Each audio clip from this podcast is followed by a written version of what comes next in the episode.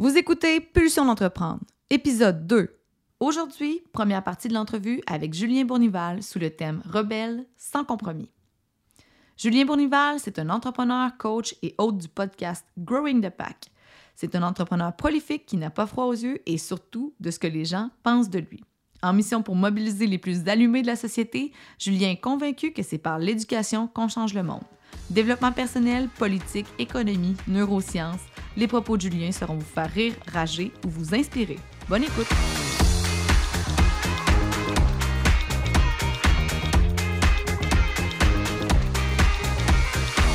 Pulsion d'entreprendre, c'est un rendez-vous où la perfection n'existe pas. C'est une occasion pour toi de découvrir des outils et des trucs livrés généreusement par des entrepreneurs de cœur et des humains fonceurs qui se sont remis plusieurs fois en question.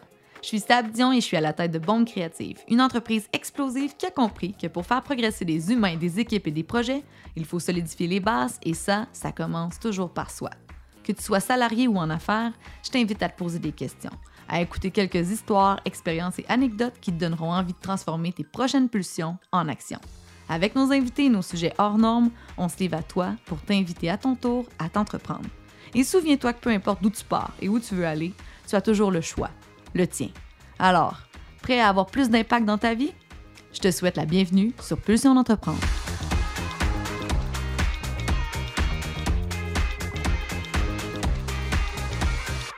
Alors aujourd'hui, c'est la première partie de l'entrevue avec toi, Julien. Et euh, on est sur le thème de rebelle en affaires, rebelle euh, dans ses shorts en tout temps. Alors, tu es entrepreneur, coach, hôte du, du podcast Growing the l'incontournable et controversé podcast Growing the Pack. Alors, euh, on a vraiment hâte de voir euh, comment euh, aujourd'hui tu vas réagir aux petites situations qu'on va te proposer dans le cadre de l'entrevue. J'ai hâte aussi. Alors, tu n'as pas ta langue dans ta poche. on va vouloir que tu nous partages ta recette entrepreneuriale, ta recette aussi pour t'entreprendre personnellement. Puis, euh, juste pour casser la glace sur le départ, parle-nous un petit peu de ton parcours. Parle-nous de comment tu es arrivé là où tu es présentement. Dans le fond, j'ai une compagnie de home improvement. On s'appelle Global Service Résidentiel. Ce qu'on fait, en fait, c'est qu'on a compris que Aujourd'hui, les gens sont de plus en plus spécialisés. Puis vu qu'on est spécialisé, ben, euh, on, est de moins en moins généraliste. Mettons, mon père, dans le temps, le back then, ben, euh, il était capable de taponner pas mal n'importe quoi sur sa maison, puis pas mal n'importe quoi sur son char. Ben, aujourd'hui, notre génération est plus vraiment comme ça. Fait tu sais quoi, dans vie, tu as, euh, des banquiers, tu as des conseillers financiers, tu as des courtiers hypothécaires, tu as plein de spécialistes pour plein de choses de ta vie que tu ne connais pas, mais tu n'as aucun spécialiste pour ta maison, alors que ta maison, pour la plupart des. Euh, pour les Québécois moyens, en fait, c'est le plus gros investissement qu'ils vont faire de leur vie. Fait que je trouve ça dommage qu'il n'y a aucun spécialiste qui est là pour les aider à savoir comment optimiser leur maison, alors que c'est leur plus gros investissement parce que la plupart des gens vivent dans une maison qui n'est pas optimale. Vu que c'est ça la norme, ben, ils pensent que c'est comme ça que c'est, puis c'est ça, puis c'est tout. Fait que nous, on est là pour dire, ben non, pas nécessairement. Dans le fond, il y a des choses qui peuvent être optimisées, puis il y a un ordre dans lequel tu devrais le faire qui va te permettre d'améliorer la qualité de ta vie, puis la qualité de la santé de ta maison, puis celle de ta famille. Donc, on s'est dit, si tu as une maison dans la vie, tu devrais avoir un coach en optimisation résidentielle. Puis si tu as une maison dans un quartier, bien, il devrait avoir un global service résidentiel que c'est ton go-to solution. Si tu as un problème, tu les appelles, puis c'est eux qui viennent, puis ils viennent régler ton problème. Fait que ça, c'était ma vision. Euh, ma vision n'a pas toujours été ça à la base. Hein. Euh, ma vision au, départ en tant qu'entrepreneur, je pense que euh, je pense qu'on part tous de la même place. En tout cas, du moins, moi, c'était ça. Je voulais, je voulais faire de l'argent. C'est tout. je voulais faire de l'argent parce que euh, là, je, sais qu'il faut que je, je, sépare professionnel et personnel, mais j'ai bien de la difficulté. Impossible! Ouais, c'est ça. interreliés. Tu sais. Fait que tu me demandes de où tu viens, euh, Julien. En gros, je suis euh, un kid turbulent, qui a fait genre huit écoles secondaires différentes, qui avait bien la difficulté à trouver sa place dans le système scolaire parce qu'il s'avait fait dire ben, Julien, dans la vie, il faut que tu ailles à l'école si tu veux être capable d'avoir une carrière. Puis, euh, ben, moi, l'école, je ne voyais pas l'aspect pratique de tout ça. Ça me tirait tout mon jus. Puis, si t'es pas capable de m'expliquer à quoi ça va me servir dans le vrai monde, je m'excuse, mais je m'en calisse. Je l'écoute pas, tu sais. Fait que, fait que, bon, c'était ça mon problème, mixé avec un grave TDAH, qui fait que, ben, très jeune, je me suis fait dire, Julien, dans le fond, t'es pas bon. Julien, t'es pas bon à l'école. Fait que, Julien, tu devrais lâcher l'école, tu devrais aller faire un DEP. Puis, je me voyais dans aucune des deux sphères parce que moi, je suis une princesse, j'aime pas me salir les mains, ça me fait chier. Puis, euh, je ne vais pas aller à l'école non plus. Fait que je suis entre les deux, puis je me dis, et où ma place, moi, dans tout ça? Ben, où ma place, c'est qu'on me fait, on me dit euh, toute ma vie que je suis un pas bon. Fait qu'à la force de me faire dire que je suis un pas bon, je finis par penser que je suis un pas bon, je finis par me tenir avec des pas bons, faire des activités de pas bon. Jusqu'à 25 ans, où est-ce que pour la xème fois, je me suis ramassé dans un poste de police. Puis cette fois-là, c'était la fois de trop. Puis euh, j'ai vraiment eu un, reality check où est-ce que je me suis regardé et j'ai fait là, Julien, toute, ta vie, tu as essayé de te battre contre le système. Puis malheureusement, le système est plus fort que toi. Tu t'en aperçois, tu es, encore dans un crise de poste de police. Fait qu'arrête de te rebeller contre le système, ça ne marchera pas, tu sais. Fait que je me suis dit, Julien, tu sais quoi, la vie, c'est comme une game de Monopoly. Si on joue ensemble au Monopoly, là, euh, Claudie et Sabrina, ben, puis moi, je ne connais pas les règles, il y a des fortes chances que vous allez vous faire du fun, mais moi, je vais perdre. Moi, dans le fond, je ne me ferai pas de fun, je vais perdre au jeu, je vais me ramasser en prison. C'est comme ça que ça se joue le Monopoly. C'est quoi, si ça ne me tente pas de me ramasser dans cette situation-là, je dois apprendre les règles du jeu, suivre les règles du jeu, puis gagner le fucking jeu pour me faire du fun. Puis si je suis capable de faire ça, je vais être capable de l'enseigner à d'autres gens. Puis à un certain point, j'avais bien beau être révolté contre le système, mais le système, de la façon qu'il fonctionne, puis il est fantastique quand on le comprend, mais ben, l'argent est important. L'argent, c'est ça qui te permet de prospérer, c'est ça qui te permet d'être capable de grandir, c'est ça qui te permet de gagner de la liberté, c'est ça qui te permet d'être capable de, non seulement toi prospérer, mais d'aider d'autres gens à prospérer à partager. Fait que, euh, fait que je me dis, Julien, toute ta vie, tu n'as pas voulu du système. Ben là, il serait peut-être temps que tu essayes d'aller en chercher puis que tu essayes de faire de quoi de legit de ta vie. Euh, fait que, fait que j'ai commencé à vendre. Tout le monde me disait Julien, tu es un bon communicateur, tu devrais aller vendre euh, dans la vie. Puis quand j'ai décidé de faire ça, ben, mes deux parents, c'est des enseignants. Fait que j'étais un traître à ma nation, dans le fond, d'être un maudit capitaliste qui voulait faire de l'argent. Mais pour moi, c'était mieux de faire ça que d'être en prison. Fait que, oh ouais, t'as lâché la vente de drogue pour la vente euh, legit. Là. Exactement. C'est bon. Merci de la parenthèse. Ah, non, mais j'adore le, naturel que tu apportes. Puis, gars, c'est ça, il n'y a personne, personne qui a un background parfait, assurément, mais très peu de gens euh, l'assument et en parlent ouvertement. Puis ça, c'est comme. C'est le côté rebelle qu'on aime de toi, c'est le côté. Euh, OK, j'ai eu, un, eu un passé, euh, il n'a pas été si facile que ça. Justement, je l'ai digéré, je m'en sers aujourd'hui pour capitaliser là-dessus, puis c'est une force pour moi de, savoir d'où je, de me rappeler d'où je viens, tu sais. Mais, mais c'est l'essence de mon message aussi, c'est que j'ai l'impression qu'on vit dans une société aujourd'hui où est-ce que on pointe du monde les gens qui ont du succès comme si ces personnes-là, ils l'avaient eu plus facile. Tu sais, moi, je dis tout le temps dans mon podcast qu'au Québec, malheureusement, si tu fais de l'argent, tu es soit un riche héritier, tu as soit gagné à loterie ou tu es un crosseur. Si tu pas les deux premiers, tu le troisième.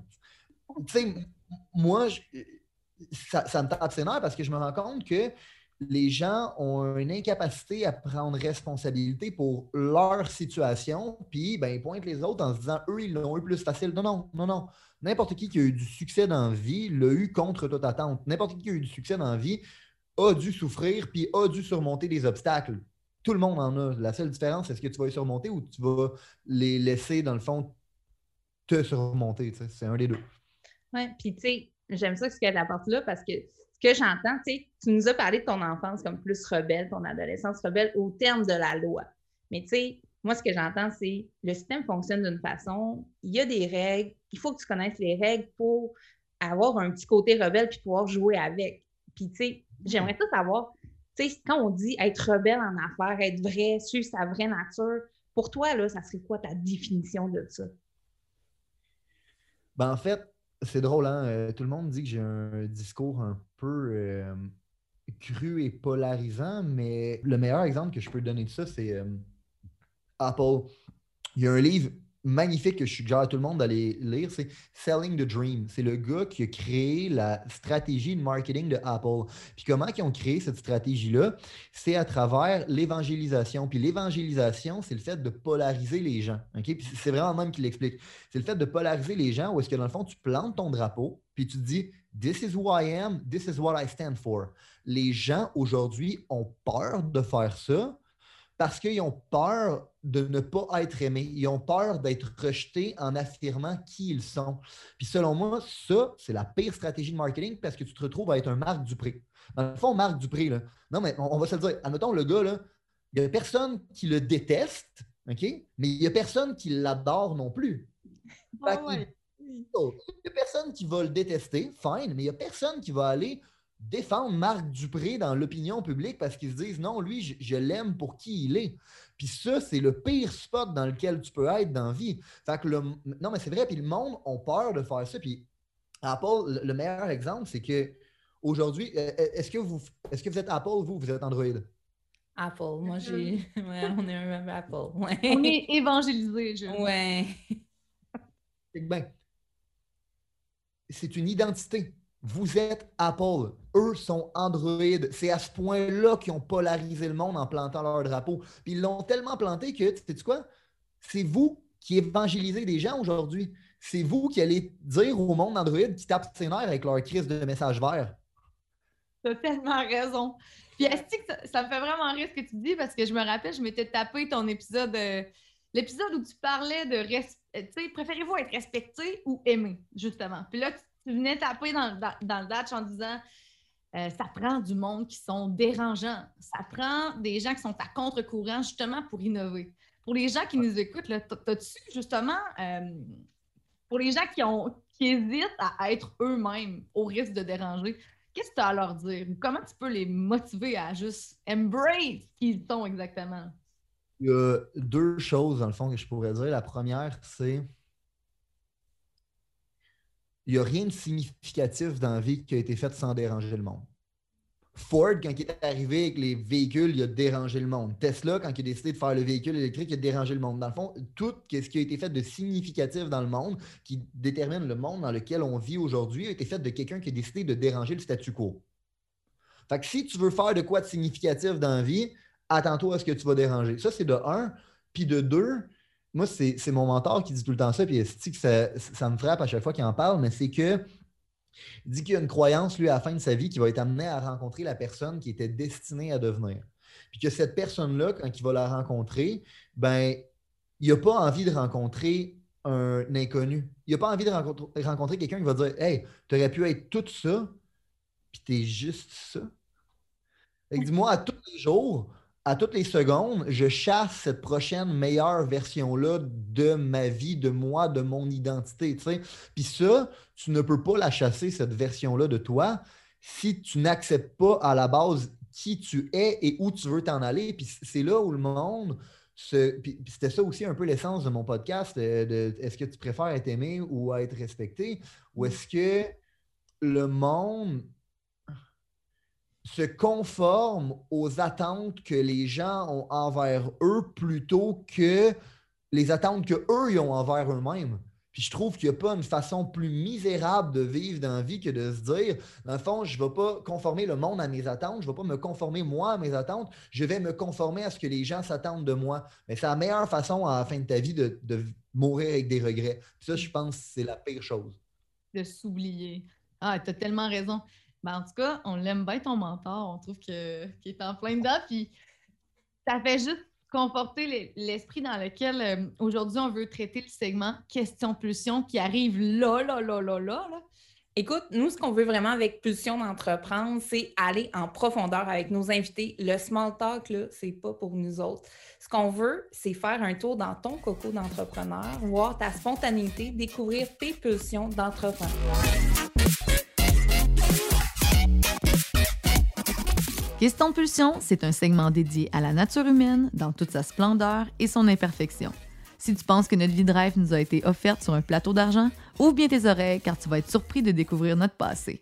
Le but du jeu, des questions en rafale sur des pulsions et des sujets hors normes qui nous ont marqués de près comme de loin. Le défi pour l'invité, être fidèle à soi-même et répondre le plus authentiquement possible.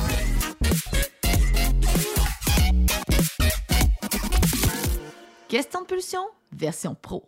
C'est quoi ta dernière sortie de zone de confort professionnelle?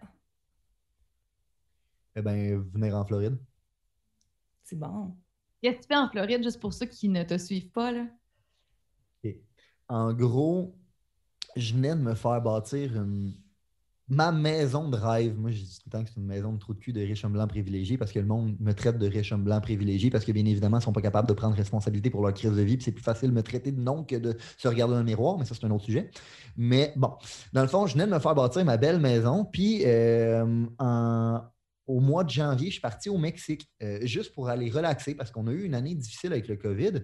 Puis, euh, j'étais allé là-bas avec un, ami qu'on a en, commun, dans le fond, avec Roxy puis Joël. Puis, quand on était là-bas, ils ont commencé à mettre des mesures au Québec, notamment celles que tu devais te faire tester avant d'embarquer dans l'avion. Tu devais te, faire tester une fois que tu débarques de l'avion. Puis éventuellement, ben, si tu étais positif, tu pouvais te mettre dans un endroit de, de quarantaine de leur choix. Puis j'ai dit, you know what? Non. Je ne joue pas à ce jeu-là. Moi, je n'embarque pas là-dedans.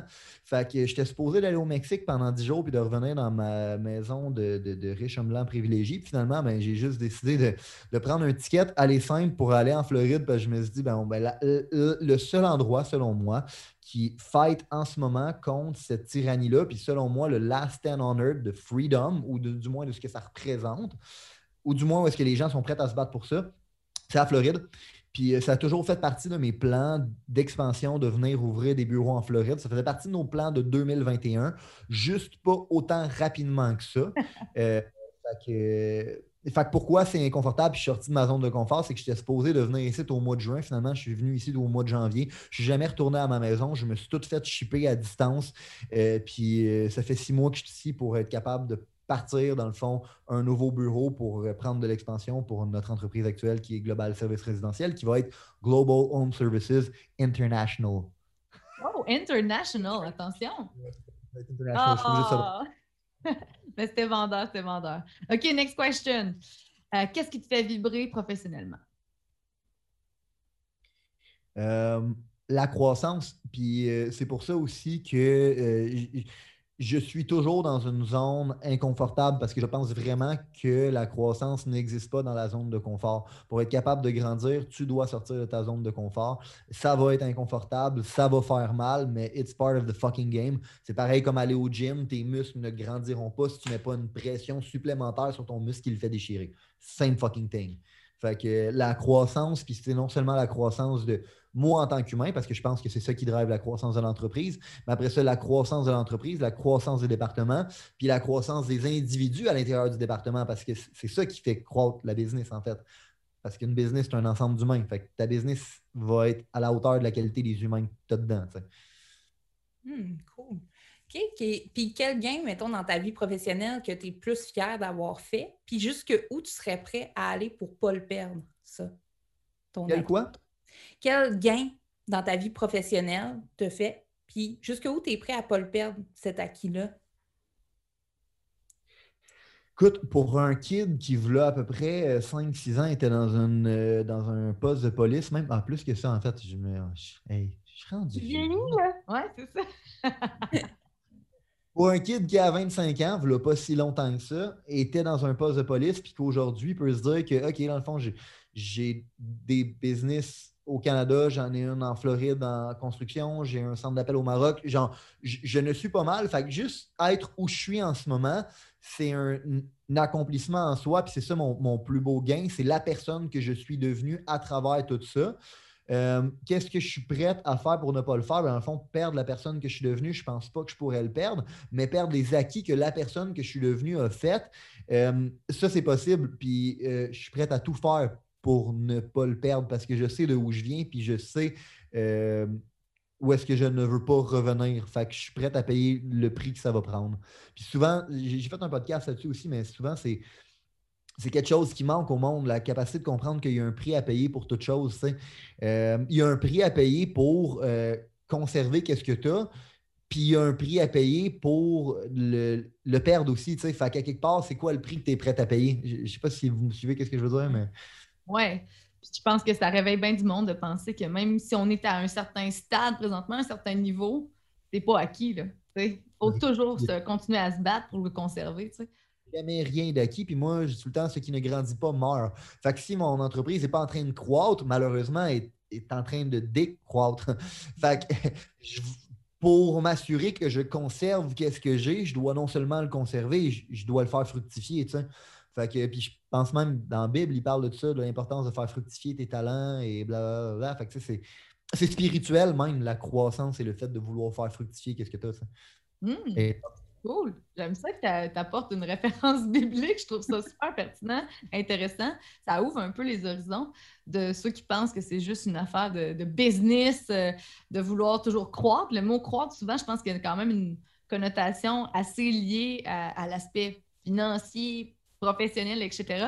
Je trouve ça intéressant que ça peut être aussi spirituel ce que tu amènes. Tu tout ça, selon moi, c'est c'est lié à une mauvaise compréhension des gens de notre système économique, comment il fonctionne.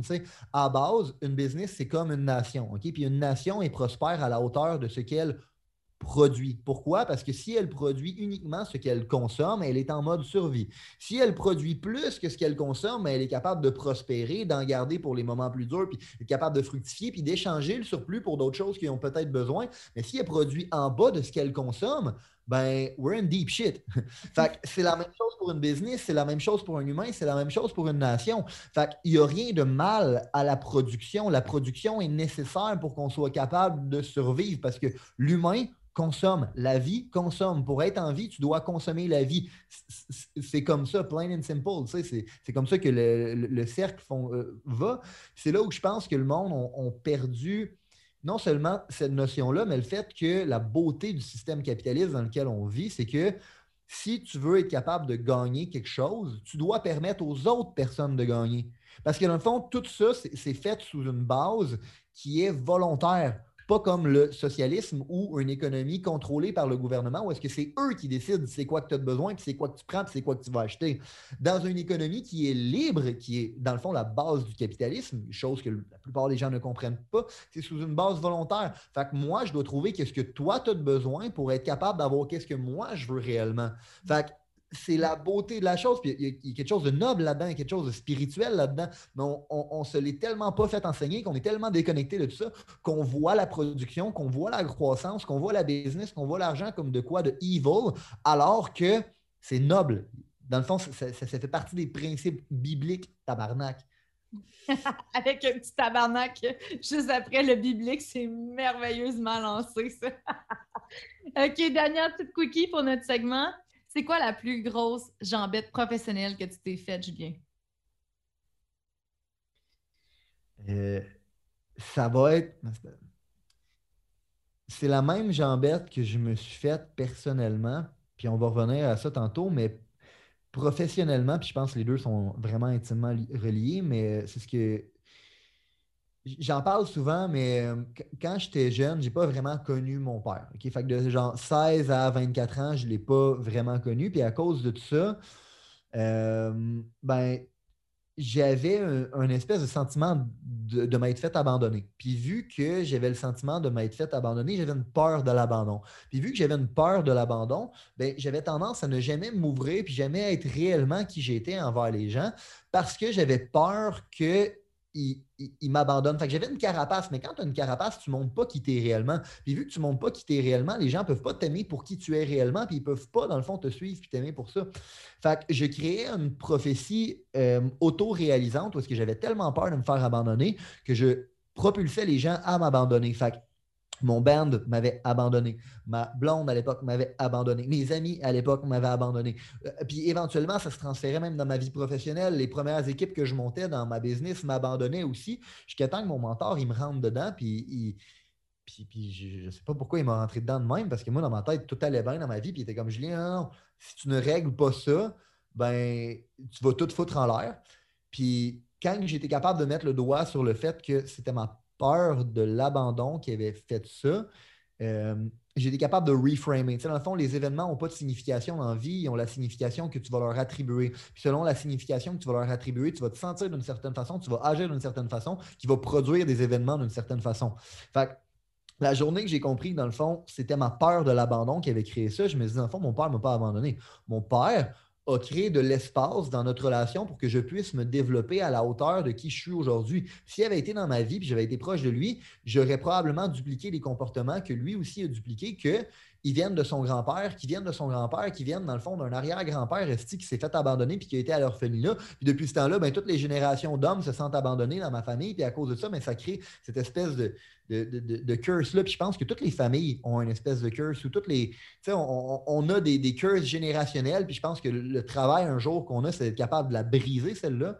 Ben, la plus grosse jambette que je me suis faite, c'est elle. C'est celle d'avoir cette carapace-là puis de m'empêcher d'être qui j'étais parce que la journée où est-ce que j'ai dit, you know what, je t'enlève la carapace, je vais être qui je suis sans aucune crise de défense, puis je vais dire où est-ce que je m'en vais. Je vais, ça a changé ma business, ça a changé ma vie, ça a changé ma carrière parce que les gens ont vraiment été capables de m'apprécier pour qui j'étais réellement. Puis même au-delà de ça, je sais que je fais des longues phrases, hein, je m'excuse.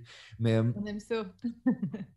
mais il y a un aura qui se dégage de quelqu'un qui n'a pas peur qui est vraiment fucking puissante puis qui attire vraiment les gens.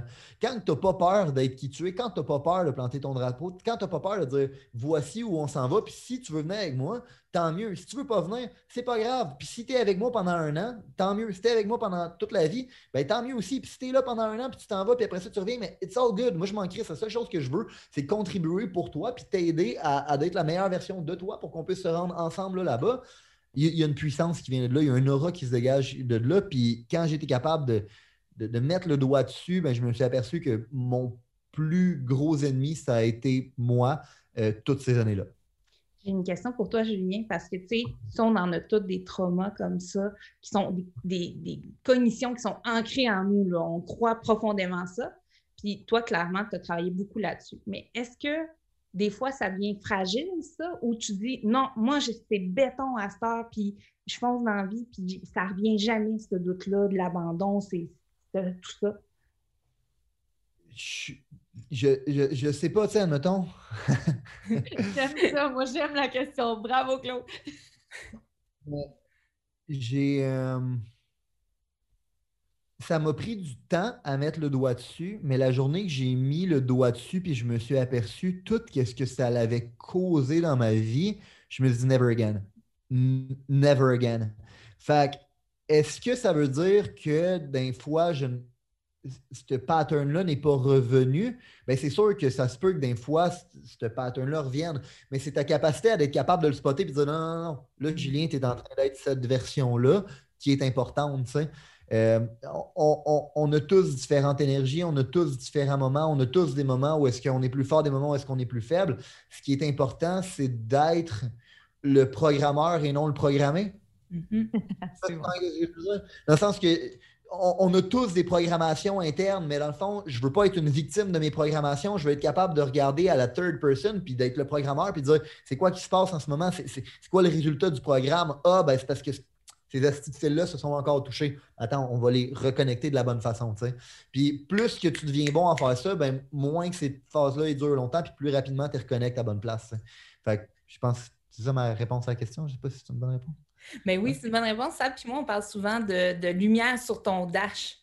C'est comme une lumière sondage de char, d'être capable de les voir, ces lumières-là, ces signaux-là, pour dire Hey, je ne retombe pas dedans, never again. Fait que, oui, effectivement, c'est une bonne réponse. Puis, moi, ce que je retiens de tout ce que tu nous dis présentement, c'est que il faut savoir se sortir de notre zone de confort pour être inconfortable, mais pouvoir croître puis avancer, de ne pas avoir peur de cette croissance-là parce qu'elle est nécessaire. Puis que dans le système, ben, c'est donnant-donnant au final tu as un besoin, je te donne, je te compte ton besoin, puis toi, tu vas combler le besoin de quelqu'un d'autre, puis tout ça. Que c'est un peu ça, là, tout ce qu'on parle de capitalisme, puis de grosse consommation, tout ça. Puis au final, c'est donnant-donnant. Puis au final, d'aller voir qui on est vraiment, c'est quoi nos traumatismes, nos blocages pour justement pouvoir aller au-delà de ça et pouvoir croire. Je résume bien ça? 100 Puis euh, on termine toujours nos épisodes euh, avec euh, un petit truc, un conseil, un outil, un fait, un article que tu as envie de partager à nos auditeurs pour qu'ils puissent progresser professionnellement. Alors, Julien, c'est à ton tour. Partage-nous un petit truc. ben, truc, dans le fond, professionnel, c'est premièrement de comprendre votre business va être, votre business ou votre carrière va être à la hauteur de votre personne. Fait que si vous, vous avez des ancrages négatifs, si vous, vous avez des, des, blessures comme ça qui vous empêchent d'être la meilleure version de vous, vous ne serez jamais capable d'aller chercher le meilleur de votre business, puis vous ne serez jamais capable d'aller chercher le meilleur de votre euh, carrière. Fait que de prendre du temps de faire de l'introspection, puis de regarder de où on vient, pourquoi on est comme ça, puis de travailler sur notre personne, c'est le meilleur investissement qu'on peut faire. Euh, moi, j'ai investi des fortunes par année en développement personnel. Je lis un livre par semaine euh, en moyenne, puis je, ne peux ma croissance est intimement, ma croissance en tant qu'individu, ma croissance dans ma business, puis où est-ce que je suis en ce moment, est intimement lié à cette habileté-là, à sortir de ma zone de confort, à me remettre en question, puis à ne pas avoir peur d'aller chercher des nouveaux inputs, de la nouvelle information, puis de la mettre en application. Fait si j'ai un conseil que je peux vous donner, c'est de, faire ça. D'aller dealer avec ces shit. c'est un peu ça au final. Mais écoute, Julien, merci beaucoup. C'est super intéressant. Puis, euh, dans le prochain épisode, on va aller découvrir c'est qui Julien, la personne derrière l'entrepreneur. On en a un aperçu, mais j'ai hâte d'aller voir, d'aller creuser encore plus profond pour aller voir qui est Julien. T'as aimé écouter l'épisode pro avec notre invité? Il y a de fortes chances que tu apprécies la version perso qui va être diffusée sous peu. Entre-temps, si tu trouves que le contenu, les trucs et les conseils qu'on te livre généreusement avec Pulsion d'entreprendre t'impactent positivement dans ta vie, toute notre équipe t'invite à prendre deux minutes pour nous laisser savoir via un témoignage ce que tu penses de nous. C'est pas compliqué, dirige-toi sur l'application Apple Podcast, abonne-toi à Pulsion d'entreprendre et rédige un avis. Que tu sois salarié ou en affaires, Dis-nous comment on t'aide vraiment et pourquoi tu trouves que c'est de la bombe de nous écouter. Mon équipe de Crinquet chez Bombe Créative travaille bien bien fort pour t'offrir des sujets et des invités pertinents pour te permettre de t'entreprendre. Alors ça nous rendrait plus que content de savoir que ça a un véritable impact dans ta vie. Merci du fond du cœur de nous suivre et on se retrouve la semaine prochaine pour un prochain épisode de Pulsion d'entreprendre.